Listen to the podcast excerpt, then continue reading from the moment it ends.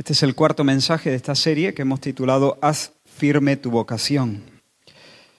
Y vamos a leer en esta ocasión desde el versículo 5. Segunda de Pedro capítulo 1, versículo 5, leeremos hasta el versículo 15. Pero antes permitidme que, que oremos pidiendo la ayuda, la asistencia del Señor. Señor, abrimos tu palabra con fe, conscientes de que tú eres el Dios vivo en medio de tu pueblo, Señor. El Dios vivo en medio de tu pueblo, Señor. Queremos levantar nuestros corazones, Señor, a ti. Danos la gracia de oír bien. Danos la gracia, Señor, de recibir con mansedumbre tus palabras. Señor, líbranos de distracción, líbranos de endurecimiento, líbranos de soberbia. Líbranos, Señor, Dios mío, de estar aquí y escuchar las palabras como quien escucha llover. Haznos, Señor, sensible. Atrápanos, Señor, con, con la dulzura de tu voz, con la potencia de tu voz, Señor, y transforma nuestros corazones. Llévanos, Señor, a ese lugar donde tú nos vences y nosotros salimos ganando. Bendito eres, Señor. Amén. Segunda de Pedro capítulo 1 versículo 5 dice la palabra del Señor, vosotros también, poniendo toda diligencia por esto mismo, añadid a vuestra fe virtud, a la virtud conocimiento, al conocimiento dominio propio, al dominio propio paciencia, a la paciencia piedad, a la piedad afecto fraternal y al afecto fraternal amor. Porque si estas cosas están en vosotros y abundan, no os dejarán estar ociosos ni sin fruto en cuanto al conocimiento de nuestro Señor Jesucristo. Pero el que no tiene estas cosas tiene la vista muy corta, es ciego, habiendo olvidado la purificación de sus antiguos pecados. Por lo cual, hermanos, tanto más procurad hacer firme vuestra vocación y elección, porque haciendo estas cosas no caeréis jamás. Porque de esta manera os será otorgada amplia y generosa entrada en el reino eterno de nuestro Señor y Salvador Jesucristo. Por esto, yo no dejaré de recordaros siempre estas cosas, aunque vosotros las sepáis y estéis confirmados en la verdad presente. Pues tengo por justo, en tanto que estoy en este cuerpo, el despertaros con amonestación, sabiendo que en breve debo abandonar el cuerpo, como nuestro Señor Jesucristo me ha declarado. También yo procuraré con diligencia que después de mi partida vosotros podáis en todo momento tener memoria de estas cosas. Hermanos, estamos diciendo que la vida cristiana requiere una disciplina diligente. Disciplina diligente. La meta es conformidad a Cristo, ser como Él, e intimidad con Dios. Una vida en conversación con el Dios Trino. La meta es que se nos abra de par en par la puerta de nuestra patria, del reino eterno de nuestro Señor y Salvador, como nos dice Pedro en este pasaje. Y estas cosas estas cosas como la santidad, como el gozo en Dios, estas cosas no se compran con dinero, no se alcanzan por méritos, propios. Son favores de Dios, son gracias divinas, son bendiciones que descienden de lo alto. Son bendiciones que el Señor Jesús ha conquistado para nosotros, por su vida impecable, por su muerte vicaria, por su resurrección inapelable. Él las ha ganado para nosotros y nos la da como gracia que desciende de lo alto. Todo don perfecto desciende de allí, del Padre de las Luces. El cristiano debe siempre comenzar su vida entendiendo el significado del grito que el Señor dio en la cumbre del Calvario, consumado es. Allí comienza el cristianismo hasta que uno no entiende que el Señor ha gritado eso y lo que significa ese grito, no hay cristianismo, hay religión de obras. Pero, luego de entender este grito, se requiere, para vivir la vida cristiana como Dios manda, una disciplina seria. En las últimas semanas estamos ofreciendo desde este púlpito un programa de entrenamiento un pastoral programa de entrenamiento. ¿Por qué? Porque hermanos, el Evangelio de la Gracia es contrario al mérito, pero no es contrario al esfuerzo. Es contrario al mérito, pero no es contrario al esfuerzo. La gimnasia espiritual que estamos prescribiendo, aunque está orientada hacia la verdadera piedad, no está pensada para obtener la piedad de, manera directa. Es decir, La gimnasia espiritual no produce la piedad, pero la favorece. La propicia, no la produce, pero la favorece. Las disciplinas espirituales en sí mismas no nos hacen virtuosos, pero nos colocan de cara a Dios. Nos exponen a la influencia de aquel que sí nos hace virtuosos, que es Dios por el Espíritu Santo. Las disciplinas espirituales solo son actividades emprendidas para hacernos capaces de recibir más del poder, más de la gracia. Son actividades que están pensadas para disponernos, para ensancharnos, para que nos quepa más de la gracia y del poder de Dios. Un buen ejemplo lo pone Donald Whitney eh, en su libro Disciplinas, Las disciplinas cristianas, o no, recuerdo cómo se llama ahora mismo el libro, Las disciplinas espirituales para la vida cristiana o algo así. Y él dice que Saqueo quería eh, ver a Jesús y por eso calculó la ruta por donde Jesús habría de pasar, se adelantó, se encaramó a un árbol y esperó que pasara. Y cuando Jesús pasó, entonces lo vio, se detuvo, lo llamó por su nombre, le dijo que era necesario que posara en su casa y una vez allí le cambió la vida. Ahora, lo que hacen las, disciplinas es eso, nos ponen en la ruta de Jesús. Nos ponen por donde Él pasa, por así decirlo. El que cambia la vida es Jesús, no el hecho de subirse a un árbol. Lo que te cambia la vida no es que te subas a un sicómoro, pero si Saqueo no se hubiera subido al sicómoro, no le habría cambiado la vida. ¿Se entiende? Es bueno el ejemplo para mí. Sin esa extravagancia de correr y subirse al árbol, la historia hubiese sido otra. Ahora, hermano, ¿quieres cambiar? ¿Anhelas crecer en conformidad al Señor? Ser como Jesús, parecerte a Él. Que Dios, por el Espíritu, talle en tu corazón el carácter del Señor Jesús. ¿Quieres crecer en intimidad con, Dios Trino? Súbete a un árbol. calcula la ruta y súbete a un árbol. Es, siguiendo el ejemplo, ¿eh? que nadie se me despiste aquí.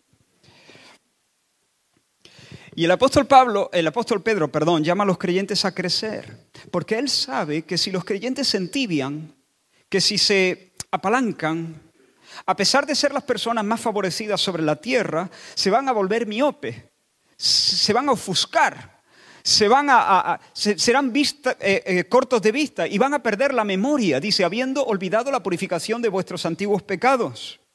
Y entonces van a vivir vidas ociosas y sin fruto, van a ser cristianos estériles y van a estar expuestos a todos los dardos del maligno. No van a gozar de seguridad interna, ni, de, ni del gozo inefable, ni de paz incomprensible, ni de poder, ni de frescura todo el potencial de la vida cristiana estará intacto, encapsulado como el poleo menta en una bolsita metida en agua tibia. Y hasta aquí, por eso Pedro les dice, creced, adelante, creced, seguid, añadid a vuestra fe virtud, a la virtud conocimiento, etc. Hasta aquí hemos visto que Pedro los espolea para añadir a la fe virtud y luego conocimiento. Nuestro método ha sido muy sencillo. Lo que hemos hecho es, en primer lugar, intentar definir qué son estas cosas, qué es virtud, qué es conocimiento. En segundo lugar, hemos visto, eh, hemos prescrito algunas actividades, algunas disciplinas concretas que nos pueden ayudar a adelantar en esas cosas. Si, si no has escuchado los anteriores mensajes, te animo a que lo hagas. Creo que son útiles para nuestro discipulado en Cristo. Eh, esto no es, vanidad, es trabajo pastoral. Te animo a que escuches esos mensajes. Pero con la ayuda del Señor en esta semana queremos avanzar. Dice el versículo 5, poniendo toda diligencia, poniendo toda diligencia, toda diligencia, poniendo toda diligencia, añadida a vuestra fe virtud, a la virtud conocimiento y ahora al conocimiento dominio propio. Nuestro método va a ser el mismo que hasta aquí. En primer lugar, vamos a ver qué es exactamente esto de dominio propio. En segundo lugar, os voy a convocar al gimnasio.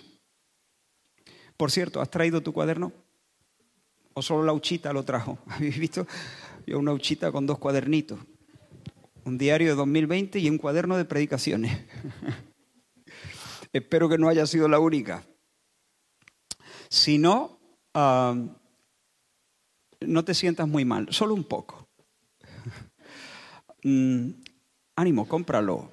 Eh, búscate un papelito y luego lo pasas a limpio. Em, o, toma notas en el móvil con los datos quitados para que no te entren mensajes de, de, WhatsApp, ni del Facebook, ni del correo electrónico, ni, ni de nada de eso. Bien, ¿qué es el dominio propio? El dominio propio es esa virtud que nos da control sobre nuestras propias pasiones. Es la virtud que nos da control sobre nuestras propias pasiones, sobre nuestras inclinaciones, nuestras tendencias, nuestros deseos, nuestras pulsiones. Hermanos, sostenemos un combate sin tregua contra impulsos pecaminosos que bullen dentro de nosotros. El apóstol Santiago enseña en el capítulo 1 de su carta, dice, cuando alguno es tentado, no diga que es tentado de parte de Dios. Porque Dios no puede ser tentado por el mal, ni Él tienta a nadie, sino que cada uno es tentado cuando de su propia concupiscencia, ¿qué es eso? Pasiones desordenadas. Cuando de su propia concupiscencia, concupiscencia no necesariamente tiene que ser deseos malos en sí mismos. Pueden ser deseos malos que se desean, pueden ser deseos de cosas buenas que se desean demasiado. Y por eso son malos. No porque en sí mismos sean cosas malas, sino porque se desean de forma desordenada. ¿Vale? Entonces pensamos, concupiscencia puede ser querer a un hijo por delante de Dios. ¿Me explico? Querer a un hijo en sí mismo es algo bueno. Querer comer, que es algo bueno. Querer descansar, que es algo bueno en sí mismo. Pero cuando quiere descansar de forma desordenada, entonces se convierte en una concupiscencia. Deseos que están fuera de quicio, están fuera de cauce. Cada uno es tentado cuando de su propia concupiscencia es atraído y seducido. Así que cada uno es tentado. Y es tentado de adentro, porque adentro rugen deseos que nos seducen, que dan tirones a nuestra alma. A veces en una especie de flirteo. Y a veces dan tirones a nuestra alma con la violencia con la que la mujer de Potifar se enganchó a José y le dijo, duerme conmigo.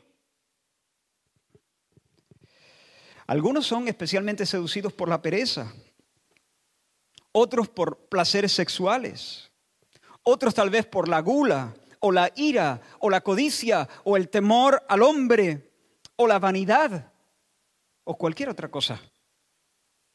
Pero no hay una sola persona bajo este techo que no sienta los espasmos y los tirones de su concupiscencia. Cada persona aquí tiene una lucha a muerte contra el pecado.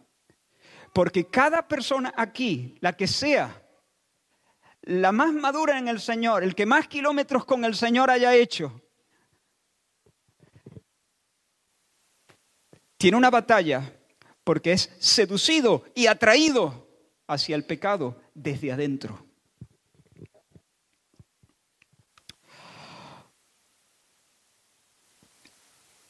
Pues el dominio propio, hermanos, es, o la templanza, que es lo mismo, templanza o dominio propio, es la virtud que en medio de esa batalla nos hace dueños de la situación.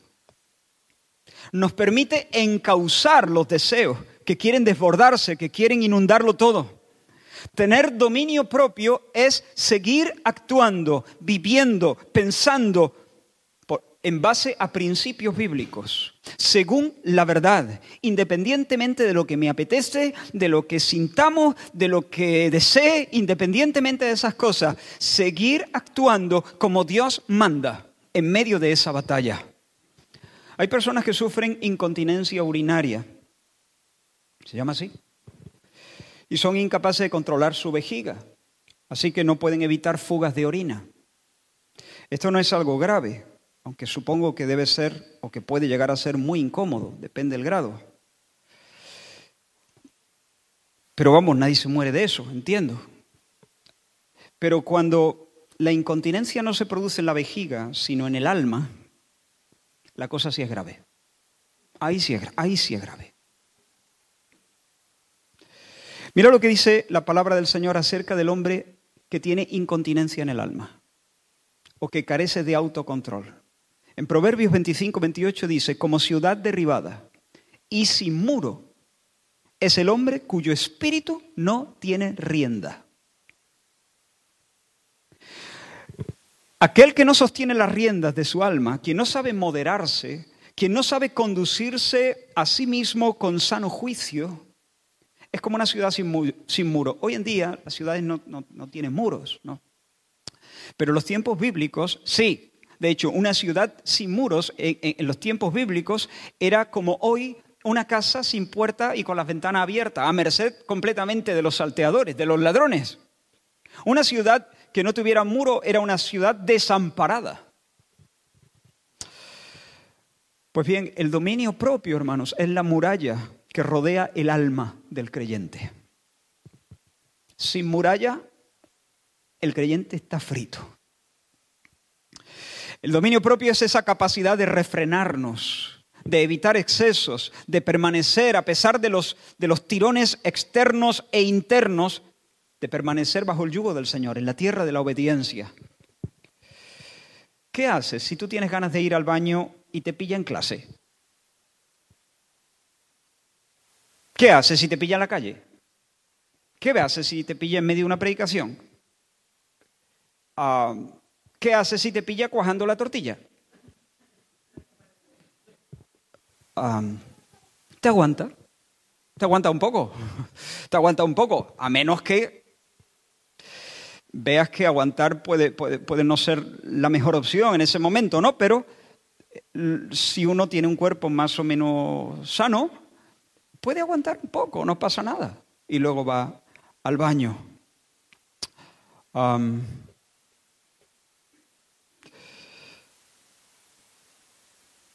Esa es una buena imagen de una persona templada. Una persona que se aguanta, se aguanta. Dice, mira, mira lo que dice Proverbios 29, 11. El necio da rienda suelta a toda su ira. Mas el sabio al fin la sosiega, la sosiega. Fíjate que dice, mas el sabio no tiene ira. No dice eso. Dice, el necio da rienda suelta a toda su ira.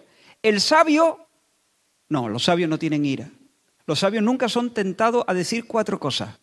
Los sabios nunca son tentados a escupir su rabia ante una injusticia.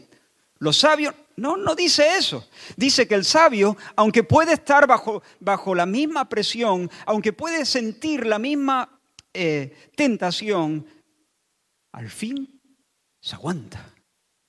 Se aguanta, la reprime, la sosiega, la gestiona delante del Señor. El sabio practica la continencia, se aguanta, se niega a sí mismo, le da muerte a su propio delirio y permanece bajo el yugo del Señor. Y eso se llama sabiduría. Hermanos, en el pasado mensaje os animé a cultivar el hábito de la meditación, ¿recordáis? Meditar en la palabra del Señor. Pero supongo que algunos vienen una semana después sin haber hecho muchos avances. No es que sea profeta, eh, es, solo una intuición, pero me sorprendería mucho que el 100% de las personas hubiesen realmente eh, avanzado en esta materia. Sería una alegría, sería una bendición. Pero supongo que no, no es así. Y creo que seguramente a algunos de los que no han avanzado mucho, lo que les faltó no fueron ganas, fue dominio propio. Ganas tenían. Resolvieron hacerlo. Lo haré, se dijeron a sí mismos. Pero luego, llegado el momento, tu, cuerpo te exigió más cama. Y te dominó el deseo de dormir. O, llegado el momento encontraste mucho más fácil leer las noticias o el, o buffet libre de, yo qué sé, de entretenimiento o cotilleo de sociedad que tu móvil te, te ofrece nada más encenderlo. Digo, estas noticias, ¿no? Que, lo mismo, terremoto en no sé dónde y, fulanito deja a, su tanita em, por alguien más guapo, yo qué sé, ¿no? Ese, ese, mundo de, tontería, eh, de vanidad, de, trivialidad que nos envenena, por cierto. Y encontraste mucho más fácil leer eso que la Biblia, porque es más fácil leer el marca que la Biblia. No digo que no haya que leer el marca o que no, no se pueda hacer. No, no digo que... Lo otro sí, lo del... Lo del ¿Cómo se llama? El chismorreo este de, eso, eso, sí, eso, eso hay que dejarlo. Eso te hace mal, te hace mal. Hermano mío, te hace mal.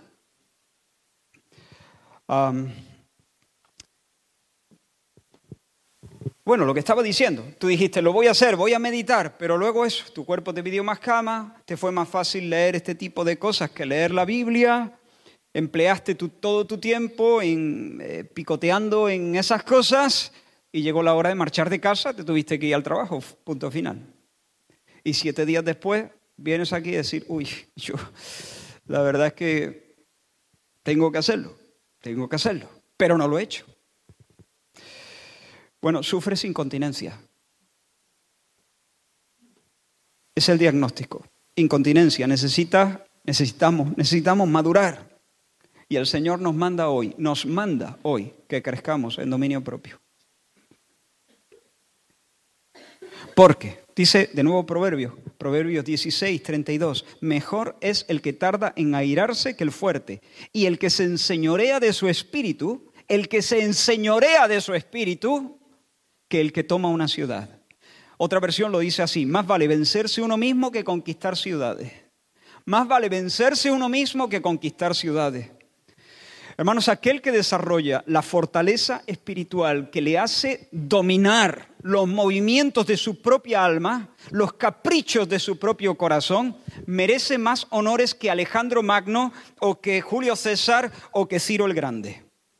Porque conquistar ciudades, porque levantar imperios es nada en comparación con vencerse a uno mismo. Me quito el sombrero delante del joven que aún sintiendo el deseo de poseer el cuerpo de su novia, se lo aguanta. Se lo aguanta hasta la boda, haciendo que los deseos discurran por el cauce de la fe, por el cauce de la piedad y por el cauce de la razón. Ese joven merece más respeto que esos emperadores. Nuestros héroes deben ser, hermanos, aquellos que en medio de una cultura hipersexualizada como la nuestra, están entrenados en la monumental disciplina de cerrar las puertas de su mente hacia, cualquier pensamiento lascivo. Y ponen proa a sus pensamientos hacia lo que es verdadero, lo que es virtuoso, lo que es noble, aquello que es encomiable, hacia lo bueno, hacia lo, hacia de Dios que ejercen el dominio propio para evitar la segunda mirada. La segunda mirada, que es esa que se abre a la inmoralidad y a la impureza. La primera mirada, cuando David ve a Betsabé bañándose, no es, no es la mirada mala, es, bueno, sucede. La segunda es la mala. Pero nuestros héroes deben ser aquellos que se disciplinan a sí mismos y no se permiten a sí mismos hacer la segunda mirada. Nuestros héroes deben ser aquellos que como Job han hecho un pacto con sus ojos para no mirar lo sucio. Los que por amor a Dios mantienen a raya las demandas exageradas de sus cuerpos por la comida o por, la, o por el dormir. Y hacen las cosas cuando tocan, cuando tocan cuando las cosas tocan en su justa medida y no se abandonan a sus impulsos sensuales, a lo que les pide el cuerpo. Estas personas son como una ciudad amurallada, inexpugnable para los ladrones, para los enemigos. Nuestros héroes deben ser aquellos que asumen el mando de su mundo emocional, en lugar de dejarse asaltar pasivamente por sentires. Sentires como el resentimiento, de repente viene como un tsunami y los, y los arrolla, o la amargura, o la autocompasión, o el mal genio, o una loca euforia, o una narcisista sensación de autosatisfacción. No, no. Cuando viene eh, la autocompasión, le dicen a su alma, levántate y sal de ahí. O cuando viene el resentimiento, le dicen, alma mía, perdona porque has sido perdonada. Sal de ese fango. Y ejercen dominio sobre sus sentires y sobre su mundo emocional. Y cuando viene la loca euforia, le dice, cierra la boca.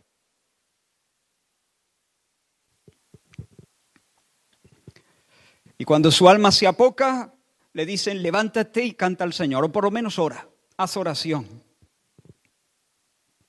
Una persona así, que fortalece su espíritu para gobernarse a sí mismo, va a salir ileso de las emboscadas del demonio y va a seguir avanzando hacia adelante, hacia el premio del llamado, eh, hacia el premio del llamamiento de Dios.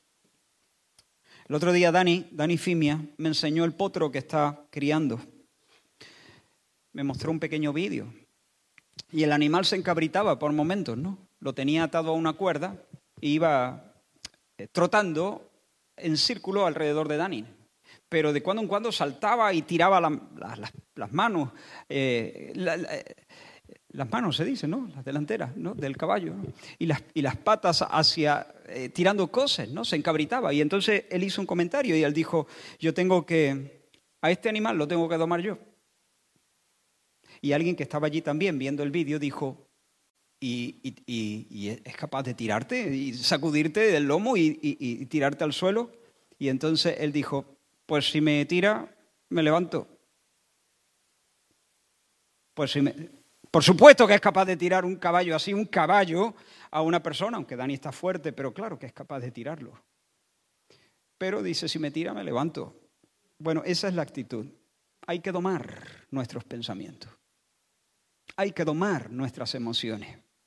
Hay que domar los impulsos sensuales de nuestro cuerpo. Hay que domar todos nuestros apetitos. ¿Y, y si me caigo qué? Pues me levanto. Me levanto y sigo. Vuelvo a la carga entonces, hermanos, el dominio propio es la virtud que nos da el control sobre nuestras propias pasiones. Y lo necesitamos, lo necesitamos, porque sin templanza nuestra alma es una ciudad sin muro, es un caballo desbocado. Pero con él, con el dominio propio, podemos vencernos a nosotros mismos y hacernos un nombre eh, eh, entre los valientes de Dios.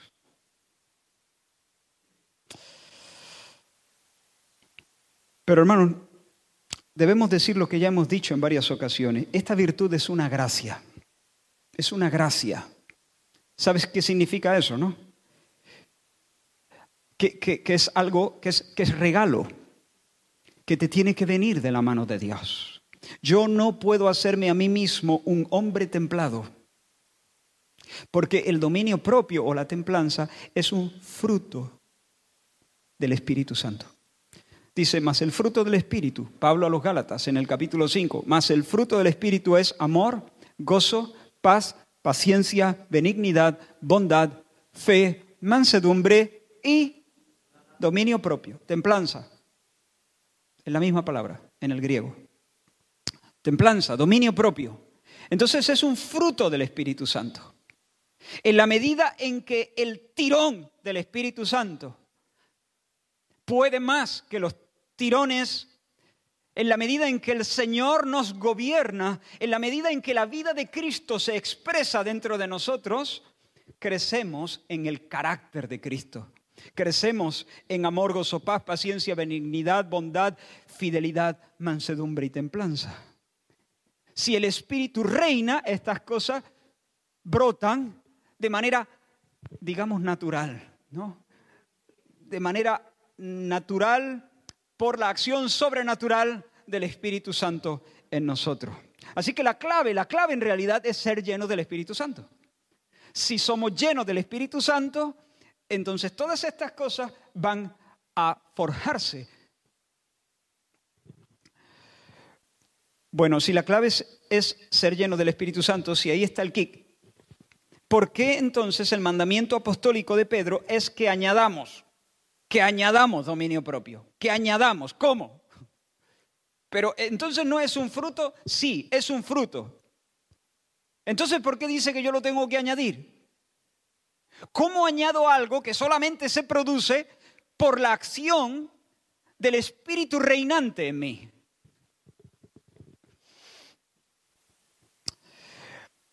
Lo hemos dicho varias veces, pero lo repito. Tanto la regeneración o nuevo nacimiento, es lo mismo, nuevo nacimiento o regeneración. Tanto la regeneración como la santificación son obras divinas. Sin embargo, entre ellas hay una diferencia considerable. La regeneración es un acto que ocurre sin nuestra participación. la, la, regeneración, el nuevo nacimiento nos pasa, es algo que nos pasa, es algo que nos pasa. Somos completamente pasivos en nuestro nuevo nacimiento. El resultado de nacer de nuevo es que nos convertimos. Es inmediato, en el tiempo. Pero el soplo de vida llega cuando nosotros estamos muertos y por tanto incapaces de hacer nada, ni de creer, ni de arrepentirnos, ni de nada, muertos. Y de repente, soplo de vida. Y en ese instante creo y me vuelvo al Señor Jesús. Pero, hermanos, aunque la regeneración es algo que nos pasa, es un acto de Dios donde yo permanezco pasivo, con la santificación no ocurre así. En ese proceso llamado santificación, en el que somos siendo, eh, eh, somos conformados a la imagen de Cristo, Dios sí nos da una participación. Él produce tanto el querer como el hacer. Y al mismo tiempo demanda que nosotros nos ocupemos con temor y temblor de nuestra salvación. De hecho, nosotros nos ocupamos con temor y temblor porque Él produce el querer y el hacer. Esos dos versículos están juntos. Son, ambas cosas concurren en la santificación. La obra de Dios, que es más básica, que es la que sostiene nuestra lucha, nuestro combate. Pero en la santificación, hermanos, nosotros sí tenemos un papel activo. Dios nos da el ardor guerrero contra el pecado. Dios pone en nuestras manos la espada del Espíritu. Pero nosotros le damos muerte al pecado en el nombre del Señor y con las fuerzas del Señor. Hacéis morir por el Espíritu todo lo terrenal. Así que hermanos, claro, claro que sí, el dominio propio es una virtud labrada por el Espíritu Santo en nuestra alma, pero no sin nuestra participación. Nosotros colaboramos, nosotros trabajamos junto con Dios. Colaboramos, colaboramos, laboramos junto con trabajamos con Dios en el camino hacia el cielo. No en la regeneración, pero sí en la santificación. ¿Y cómo? ¿Y cómo? Bueno, lo que ya hemos dicho cuando hablamos de la virtud o cuando hablamos del conocimiento. En este caso, hablando del dominio propio, yo puedo llorar mi pobreza. Yo puedo llorar, mi, lamentar mi pecado, lamentar mi falta de dominio propio. En segundo lugar, yo puedo pedir su riqueza, no solo llorar mi pobreza, puedo pedir su riqueza. Yo puedo pedir que el Señor me dé, forje en mí ese carácter, que me llene del Espíritu Santo, que venga eh, a mi vida con nuevas medidas de capacidad espiritual, de poder espiritual. Pero además, hermano, yo puedo ir al gimnasio yo puedo ejercitarme, como dijo Pablo a Timoteo, ejercítate para la piedad, ejercítate para la piedad. Yo puedo echar mano de las disciplinas espirituales, yo puedo subirme a un árbol, yo puedo ponerme a tiro. Y esta semana el programa que quiero prescribir, y entramos en la segunda parte del mensaje, solo tiene un ejercicio. Solo uno. Ahí va. El ayuno el ayuno. ¿Qué es el ayuno? El ayuno cristiano, hermanos, es la abstención voluntaria de alimento con fines espirituales. La abstención, abstenerse de alimentos de forma voluntaria con fines, propósitos espirituales. Ahora, el ayuno no es una obra que nos concede méritos. El ayuno no me da un tesoro de puntos que yo puedo canjear luego por alguna bendición o alguna unción del Señor. El ayuno no me hace más aceptable a Dios. El ayuno tampoco es un chantaje al cielo. El ayuno no es una huelga de hambre para obligar a Dios a que haga algo que en realidad no quiere hacer. No es un pressing a Dios. En tercer lugar, el ayuno no es una penitencia, no es una especie de autoflagelación, no es que yo a mí mismo me doy un correctivo por mi pecado me inflijo algo de dolor para castigar mis pasiones o mi desobediencia. No, no es eso. En cuarto lugar, el ayuno tampoco es una exhibición de mi músculo espiritual o de mi consagración a Dios. No es el, despliegue delante de los hombres y delante de los ángeles de mis potencias espirituales. No lo es. Y por supuesto, el ayuno no es una dieta para que me entren los pantalones del año pasado. Hay ayunos así y, yo no los voy a condenar. De hecho, hay algunos ayunos que pueden ser muy oportunos, que tienen un motivo terapéutico o que tienen un motivo estético, que no, es del, que no tienen la misma el mismo nivel de importancia que el terapéutico, pero bueno, también tiene su cosa, ¿no? Ahora está en boga el ayuno intermitente. Y tengo entendido de que para algunos o para muchos podría ser una opción excelente para mantener su cuerpo sano y además, mm, digamos, estéticamente cuidado, con buena apariencia. Y a mí me parece fabuloso eso, fabuloso. Quizá deberíamos pensarlo, pero ese no es el ayuno bíblico. El ayuno bíblico es otra cosa. Eso puede ser saludable, recomendable, etcétera, todo lo que tú quieras. Pero el ayuno bíblico es otra cosa. Y cuando el ayuno se practica con motivos equivocados, no solamente no nos hace bien en, nuestra relación con Dios, sino que incluso nos puede perjudicar. Ahora, ¿qué es entonces el ayuno? Bueno, como hemos dicho, es la abstinencia voluntaria de alimento físico con motivos espirituales. ¿Y cuáles son esos motivos? En primer lugar, hermanos, el ayuno es una expresión de duelo por la ausencia de Jesús. Es una expresión de duelo por la ausencia de Jesús. En Lucas capítulo 5, versículos 33 al 35, los escribas y los fariseos se acercan a Jesús y le dicen, ¿Por qué los discípulos de Juan ayunan muchas veces y hacen oraciones? ¿Cuántas veces ayunaban los discípulos de Juan? Muchas veces. Bueno, decir que los, los fariseos en este tiempo, cuando se acercan a Jesús, ellos ayunaban dos veces a la semana, los lunes y los jueves. Y los, se ve que los discípulos de Juan también ayunaban bastante. Eran conocidos, reconocidos porque practicaban el ayuno de una manera muy potente. Se acercan entonces los fariseos y los escribas, oye Jesús, ¿por qué los discípulos de Juan ayunan muchas veces y hacen oraciones y asimismo los de los fariseos, pero los tuyos comen y beben? ¿Qué pasa con vosotros? Respuesta de Jesús. Él les dijo, ¿podéis acaso hacer que los que están de bodas ayunen? Entre tanto que el esposo está con ellos. Pero vendrán días cuando el esposo les será quitado entonces en aquellos días ayunarán. La respuesta de Jesús más o menos es así. ¿Tú ayunas cuando vas de boda? No, ¿verdad? No es lo propio, está fuera de lugar. E, es un desafine. Ayunar en la boda e, es absurdo. Esa, esa actitud no, no encaja.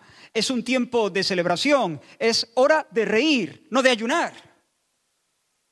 Pero de la misma manera que es absurdo entregarse al ayuno durante una boda, sería absurdo no hacerlo cuando el esposo es quitado y está ausente. Imagina la siguiente escena. Está la boda preparada, estas bodas orientales donde las celebraciones podían durar incluso más de una semana o dos semanas, ¿no? Y en la víspera de la boda, unas horas antes de que todo arranque, todos los preparativos están hechos, los invitados ya, ya, han venido de diferentes pueblos, de diferentes ciudades, todos están allí, todo está a punto para que se dé el pistoletazo de salida para el enlace y luego el convite que durará días. Pero en las vísperas, el novio es requerido por su país para que acuda a filas y vaya a la guerra. Y tiene que hacerlo además sin dilación, recoger algunas cosas y salir inmediatamente al frente. ¿Qué crees que pasaría al día siguiente? Por supuesto, la boda se aplaza. Obviamente, no hay novio, no puede haber boda. Pero ¿y el banquete? ¿Qué hacemos con el banquete? ¿Qué hacemos con la fiesta? ¿Qué le decimos a los músicos? ¿Qué se hace con la comida? Posiblemente la novia no va a tener mucho apetito.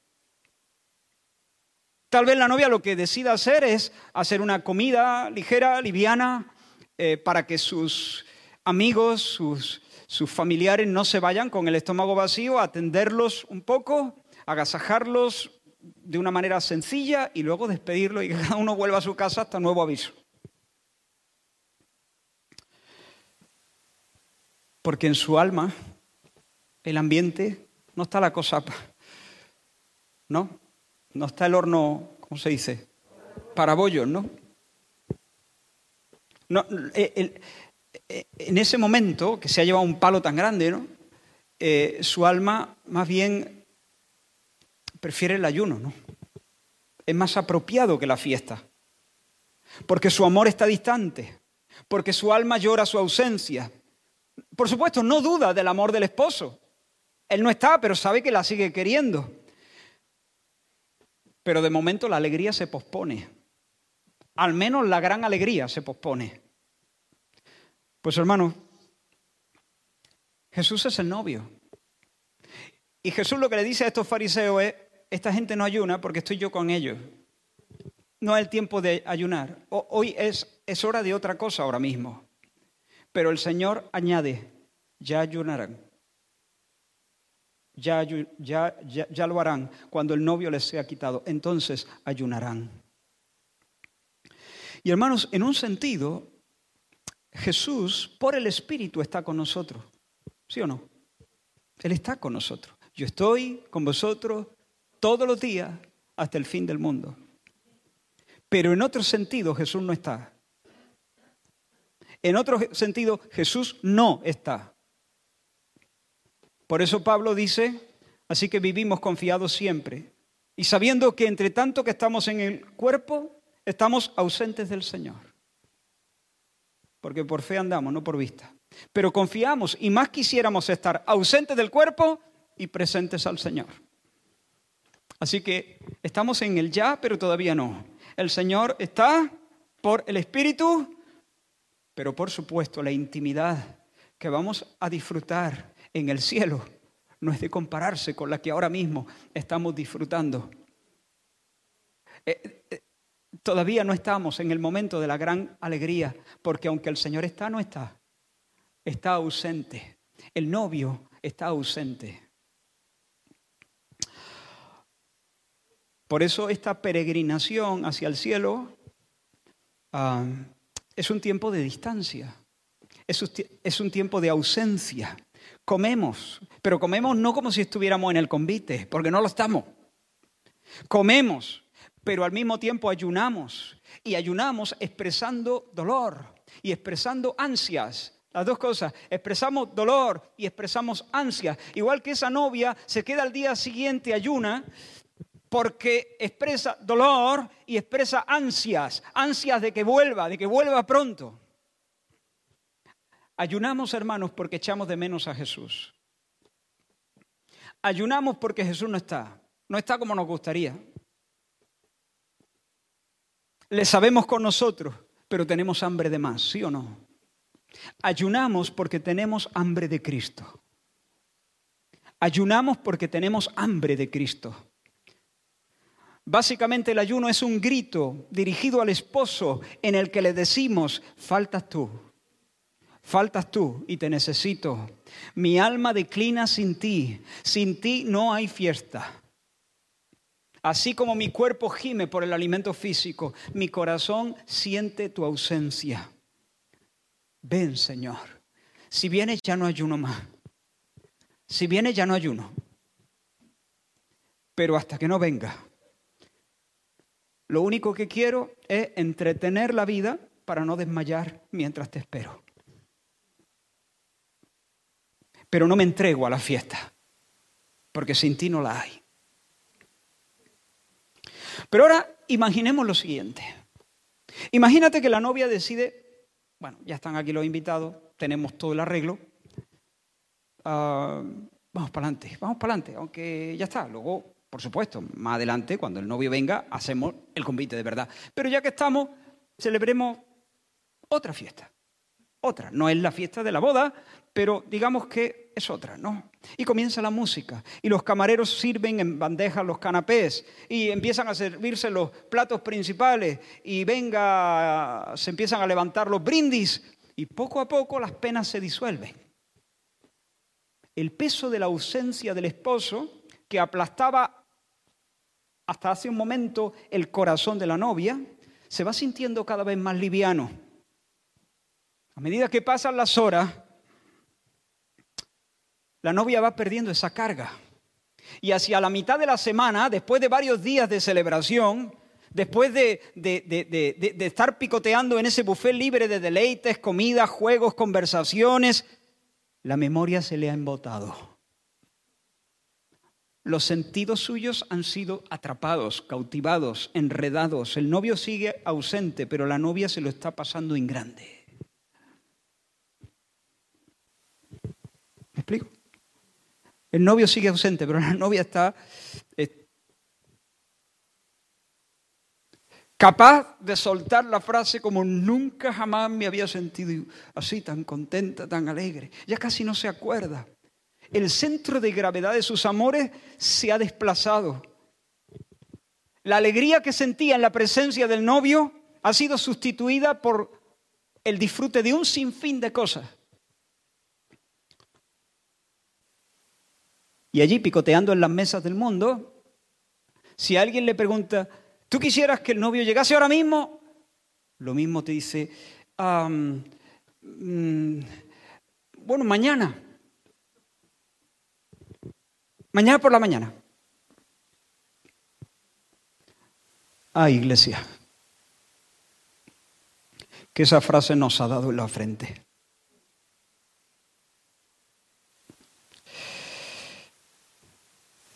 El ayuno es la expresión de un corazón que lamenta la ausencia. Ayuno es duelo, porque el novio no está.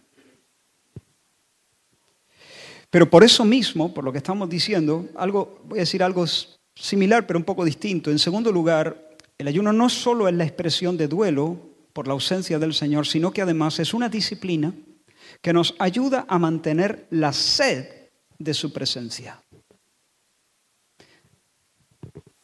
Una disciplina que elimina distracciones y nos ayuda, ayuda, a mantener la sed de su presencia, porque nuestro corazón se apega con mucha facilidad a, las cosas, incluso las cosas buenas que Dios nos dona. Nuestro corazón puede quedarse encantadísimo, encantado, fascinado, embrujado, por así decirlo, con cosas secundarias, con cosas que son accesorias. Y por eso lo que hace el ayuno, el ayuno relativiza las cosas de la tierra. Y cuando se relativizan las cosas de la tierra, se les impide atrapar toda nuestra imaginación y todos nuestros afectos. Cuando se relativiza las cosas de la tierra, nuestra mirada se alza hacia el cielo, ¿entiende? Las cosas ocupan su lugar. El corazón se reorienta, nos reenfocamos, nos ayuda, el ayuno nos ayuda a recordar que esta en todo caso es la fiesta chica. Esta es la fiesta chica. Esta, con todas las cosas buenas que tiene esta vida, cosas preciosas que Dios quiere que disfrutes, que disfrutes, Dios te da las cosas, dice la Escritura, para que las disfrutemos. Dios no es un sádico.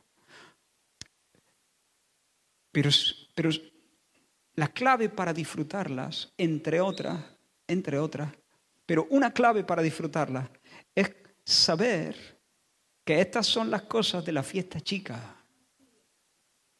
Como confundamos la fiesta chica con la fiesta de verdad, como confundamos la posada con la patria, entonces nuestra alma se esclaviza. Y si el novio puede venir, no mañana, sino mm, pasado mañana, mejor.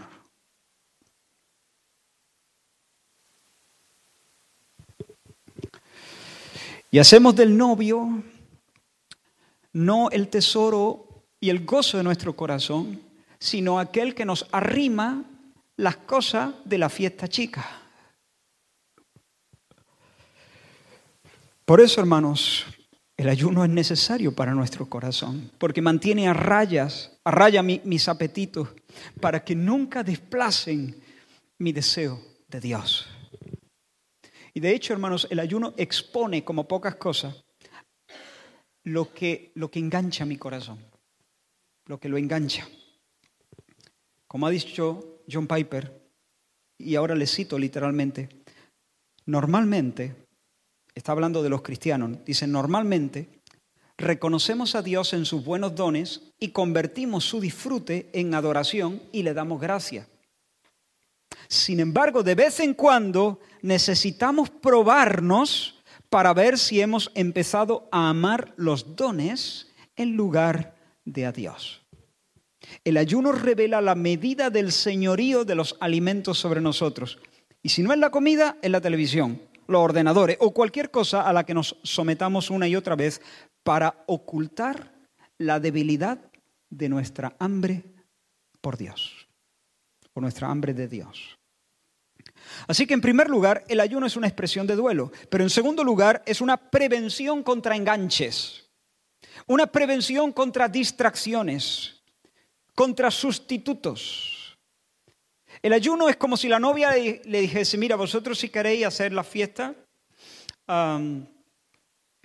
y, sí, echad mano a las provisiones, disfrutad tranquilamente, yo me quedo aquí mirando el camino tráeme un bocadillo. Pero yo me quedo aquí mirando el camino, porque no solamente siento la ausencia, estoy fastidiado, ¿no? Estoy fastidiado. Entonces no me apetece. Pero aunque, aunque me apeteciera, me propongo no moverme de aquí, porque ¿y si me muevo y me olvido? Como ya me conozco, entonces prefiero mantenerme aquí, em, vivir en una dieta rigurosa para que nunca se me olvide cuál es el tesoro de mi alma y cuál es el gozo de mi gozo. En tercer lugar, hermanos, el ayuno es una forma singular de expresar que la agenda de Dios, el nombre de Dios, su reino y su voluntad es la prioridad de nuestra vida. Como alguien ha dicho, el ayuno es el signo gramatical de admiración a ambos extremos de esta frase. Señor, hasta este punto deseo la manifestación de tu gloria en el mundo. Nosotros oramos, Señor, deseo la manifestación de tu gloria en el mundo. Y cuando nosotros ayunamos junto con esa oración, lo que hacemos es ponerle signos de, admiración al principio y al final de esa frase el ayuno es una especie de lupa que se le pone a la oración, la intensifica. Como dijo Andrew Murray, un pastor y estadista sudafricano, él dijo, el ayuno contribuye a expresar, profundizar y confirmar la resolución de que estamos dispuestos a sacrificarlo todo, incluso a nosotros mismos, para alcanzar el reino de Dios. Y de esa manera nosotros ayunamos, por ejemplo, para discernir la voluntad del Señor. No sabemos qué hacer. ¿Es derecha o es izquierda? Señor, muéstrame tu voluntad. Y entonces ayunamos en algunas ocasiones muy concretas, muy específicas, para entender la mente de Dios sobre algo determinado. Pero no ayunamos porque el ayuno, digamos, nos desbloquee espiritualmente y nos, nos dé acceso mágico a una esfera donde, no, no, no, es, no, es, eso. No es que el ayuno nos haga más aptos. No. El ayuno es, es la expresión de decir, Señor, me importa tanto entender tu mente aquí. Me importa tanto entender lo que tú dices. No me da lo mismo, derecha o izquierda. No me da lo mismo hacer lo que, lo que tú quieres que haga o hacer mi voluntad. No me da lo mismo. Y hasta tal punto no me da lo mismo que aquí me tienes en ayuno. Hasta este punto quiero realmente que prime tu agenda, que prime tu voluntad.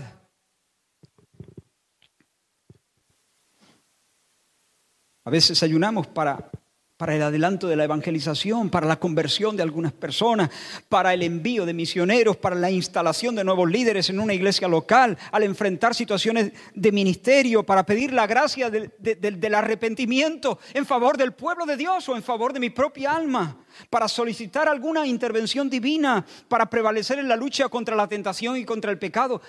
En ese tipo de ocasiones oramos, pero también ayunamos para ponerle la lupa, por así decirlo. Y cuando a la oración por estas cosas acompañamos el ayuno, lo que hacemos es poner la oración en negrita, ponerla en mayúscula, marcarla con fluorescente y encerrarla en un círculo.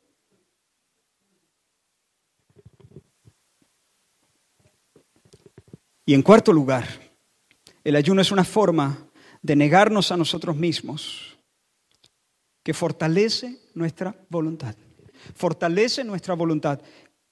En otras palabras, propicia, no produce, pero propicia el autodominio. Ese hábito de ayunar nos curte contra la impulsividad.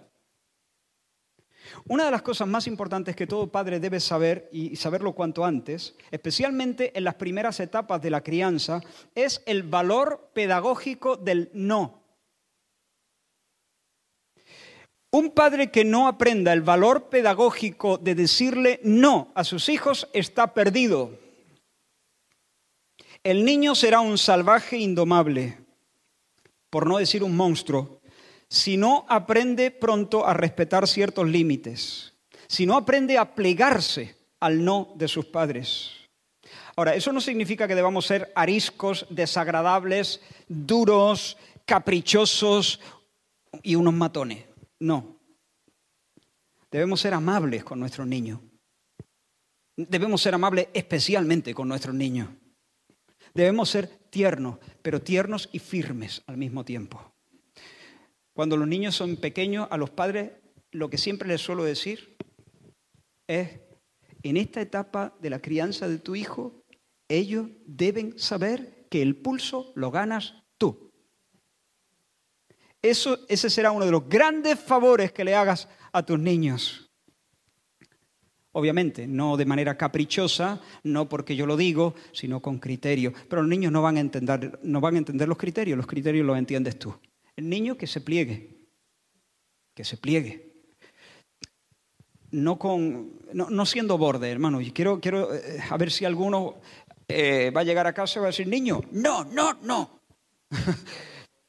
Así no funciona, hermano. Pero se entiende, ¿no?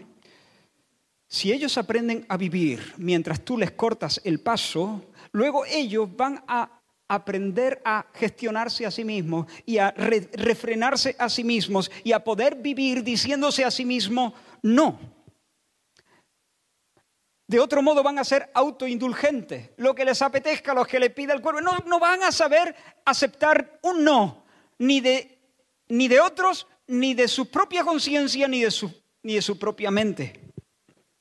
Pues bien, hermanos, el ayuno es una manera de decirnos no a nosotros mismos. El ayuno es una forma de poner coto a nuestros deseos, incluso a nuestros deseos legítimos, deseos naturales como el, el deseo de comer, y legítimos, y aparte legítimos. A medida que nosotros nos decimos no a algo tan simple como un almuerzo, ¿sabes qué pasa? Sucede que aprendemos a decirnos no para otras cosas también. Y aprendemos a decirnos no cuando estamos bajo la presión de tentaciones mayores. Cuando alguien aprende a, a decirse a sí mismo no frente a un almuerzo, está mucho más capacitado para decir no cuando la mujer de Potifar te agarra de la túnica. ¿Entiendes? Esos actos pequeños, regulares, donde preferimos la comunión con Dios a los alimentos, forjan fortaleza espiritual y nos preparan para decir no en otras ocasiones. Nos mantienen, nos mantienen en condiciones, en forma para optar por Dios. Y el ayuno, hermanos, es un buen antídoto contra el hedonismo y el consumismo que impera en nuestra cultura. Nuestra cultura piensa que la buena vida es aquella en la que logramos proveernos de aquellas cosas que nos apetecen. Hedonismo y consumismo. Por tanto, hermanos, estoy terminando. Ayuna. Ayuna por el amor de Dios y el amor de tu alma. El ayuno va a ser diferente según las circunstancias y la salud de cada persona. No todos pueden ayunar de, la misma manera. Los primeros cristianos, por ejemplo, ayunaban dos veces a la semana. En este caso lo hacían los miércoles en recuerdo de la traición eh, del Señor y los viernes en recuerdo de la eh, muerte en la cruz.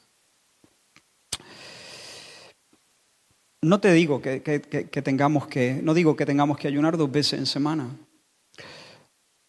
El que quiera hacerlo así, estupendo. Pero quiero hacerte varias propuestas. Ninguna de ellas es bíblica. Digamos que eh, lo bíblico es que es el ayuno. El Señor esperaba que ayunásemos. De hecho, enseñó sobre el ayuno. Cuando ayunéis, no seáis como. Cuando ayunéis, él no dijo, en el caso de que a alguno se le ocurra la extravagancia de ayunar, no dijo cuando, él dijo cuando ores, entra, cuando ayunes. O sea, ¿eso cuando ha sido? Ah, bueno, ayuna. El Señor está esperando que yo lo haga y que tú lo hagas. Él, esperaba que los suyos iban a seguir su ejemplo. Él lo hizo. Él lo hizo. Sí, en esos años concretos de ministerio, parece que no se entregó junto a sus discípulos a los ayunos, pero él lo hizo antes de arrancar. Y posiblemente estaba muy curtido en el ayuno, porque nadie puede ayunar 40 días así, de repente, ¿no? Ah, y luego los apóstoles los vemos, por ejemplo, Pablo varias veces menciona en muchos ayunos, dice, en muchos ayunos. Por ejemplo, una vez a la semana puedes hacerlo. Astente de alimentos. Hasta la cena, por ejemplo. Saltas el, desayuno y cualquier tipo de alimento hasta que llega la hora de la cena y luego cuando llega la hora de la cena, cena con normalidad. Lo que suele cenar todos los días, por ejemplo. Ese tipo de ayuno es bastante sencillo. Ese tipo de ayuno se puede mantener durante bastante tiempo. De hecho, se puede mantener casi toda, la vida. Eso lo puede mantener toda la vida, si quiere. Ahora, el Señor te tiene que guiar en eso. Puedes hacerlo un día a la semana, o puedes hacerlo una semana al año, o puedes hacerlo tres días al mes, o puedes hacerlo cada 15 días. Pero esa es una modalidad. Otra, por ejemplo, es un poquito más fuerte, ayunar las 24 horas o 48 o 72, tres días de ayuno. Todos estos ayunos aparecen en la Biblia, no tenemos tiempo para mencionarlo. Eso sí, a medida que, si ya te pasa de 24 horas, eh, asesórate médicamente. Si estás tomando medicación, pastilla y todo eso, tienes que también usar de prudencia, de sabiduría en ese sentido. Y bueno, pregunta a tu médico, ¿vale? Otra modalidad, puedes hacer un ayuno parcial. En un ayuno parcial no se deja absolutamente de comer, se come algo, algo frugal, algo sencillo, poca cantidad, pero lo suficientemente nutritiva como para que tu cuerpo esté convenientemente sustentado. Así que no hay peligro para la salud y eso lo pueden mantener varios días, sin problema. Daniel, siendo un anciano ya de muchos años, ayunó de esta manera durante 21 días. Esa es otra modalidad. Ahora, en cualquier caso, hay más modalidades, pero tenemos que terminar. En cualquier caso, hermano, cuando ayunen, lávate la cara y sonríe. No es necesario que nadie sepa que ayuna. El único testigo de tu ayuno tiene que ser el Señor, y claro, los que están cerca se van a dar cuenta, pero que no sea porque tú vayas presumiendo del tema. Porque si no, ya tendrás tu recompensa, la admiración de persona, admiración de persona. Eso es todo. Pero si buscas la recompensa de Dios, Dios cuando recompensa, recompensa. Esa es la recompensa que vale. Otra cosa, elimina cualquier persona, cosa o situación que sientas que tiene un grado exagerado de control sobre ti. Teléfono, fútbol, la novela, incluso, incluso la intimidad sexual se puede eh, postergar en tiempos de oración intensa. Es otra manera de ayunar. Es otra manera de mostrar eh, la intensidad de nuestros deseos, de que triunfe la agenda del Señor y nuestro duelo por la ausencia. El apóstol Pablo habla de esos periodos donde esposos se ponen de acuerdo, eso sí, tiene que ser un, acuerdo entre los dos. Ninguno de los cónyuges se lo puede imponer al otro, porque sería un abuso. Ah, eh, sería, sería escatimarle un derecho al otro. Sería un fraude. Pero si están de acuerdo, ambos pueden decir durante eh, este tiempo queremos consagrarnos a la oración y vamos a practicar este tipo de abstinencia y hacerlo con motivos espirituales. Y el Señor que ve en lo secreto te recompensa en público. Pero como estaba diciendo, la novela no, es cuestión de ayunar, no estoy comiendo, pero estoy viendo la serie. O pegado al móvil, ¿no? Eh, no tiene sentido. Y luego una cosita más y termino. Eh, el ayuno, cuando Dios te llama realmente, cuando Dios te llama al ayuno, cuando Él pone una carga sobre ti, no, vaya a responder porque lo mismo hay alguno que se equivoque y no quiero que pases vergüenza. ¿Se siente hambre o no se siente hambre? Pues claro que se siente hambre. Habrá ocasiones donde la carga sea grande, tan grande, que a lo mejor uno no sienta punzada. Pero normalmente no será así. Se siente hambre.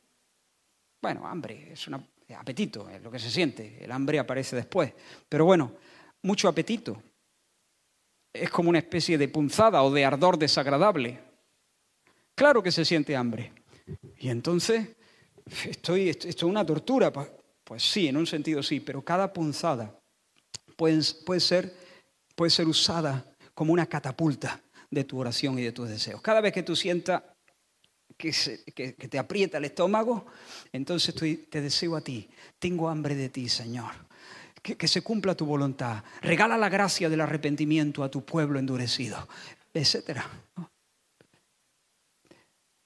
Señor, la salvación de tantas personas. Señor, que, penetre el Evangelio en tal país. Lo que sea, lo que Dios haya puesto sobre, sobre tu corazón. ¿Entiendes?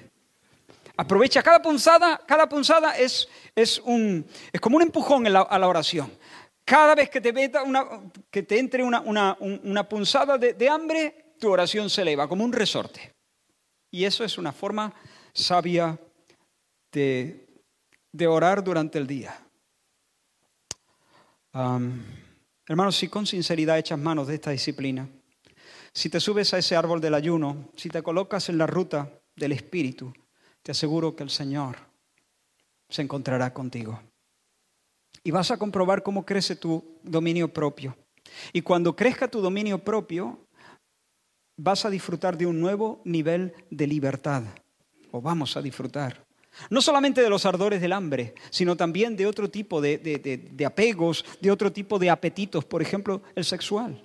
Si hay alguien luchando con la pornografía, tú vas a, crecer en la lucha, en, en el dominio propio, con el ayuno. Por la acción de Dios, cuando se encuentre contigo, mientras estás subido al árbol del ayuno, para ser más preciso.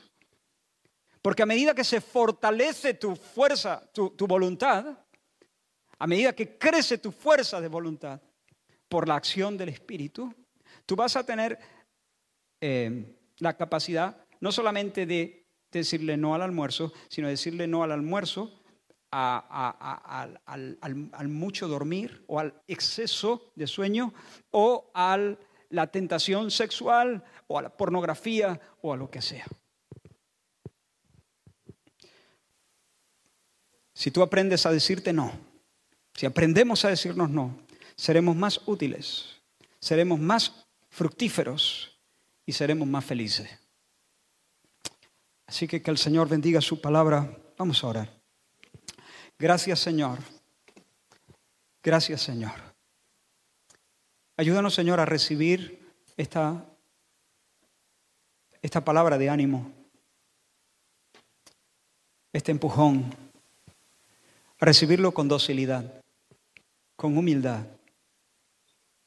Queremos Señor ser desafiados y enseñados por ti. Permite Señor que podamos andar en este camino que como, como decía Pablo, golpeo mi cuerpo y lo pongo en servidumbre, que nosotros podamos seguir ese modelo, ese ejemplo y escoger la disciplina para que nuestra alma no se engrose, para que no tengamos, eh, no, no, no, no nos llenemos de colesterol espiritual, para que podamos, Señor, estar ágiles en tu servicio, que podamos ser instrumentos fáciles de usar.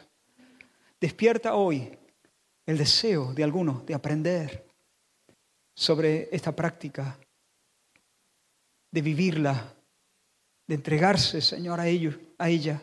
Ayúdame a mí, ayuda a mis hermanos, Señor. Aparta de nosotros cualquier vanidad, cualquier presunción, cualquier tontería de nuestro corazón, pero permítenos, Señor, a entender y a practicar estas cosas. En medio de esta generación hedonista, consumista, autoindulgente. Queremos, Señor, contrastar, queremos vivir en un espíritu contrario. En el nombre de Jesús. Amén. Amén. Que el Señor os bendiga.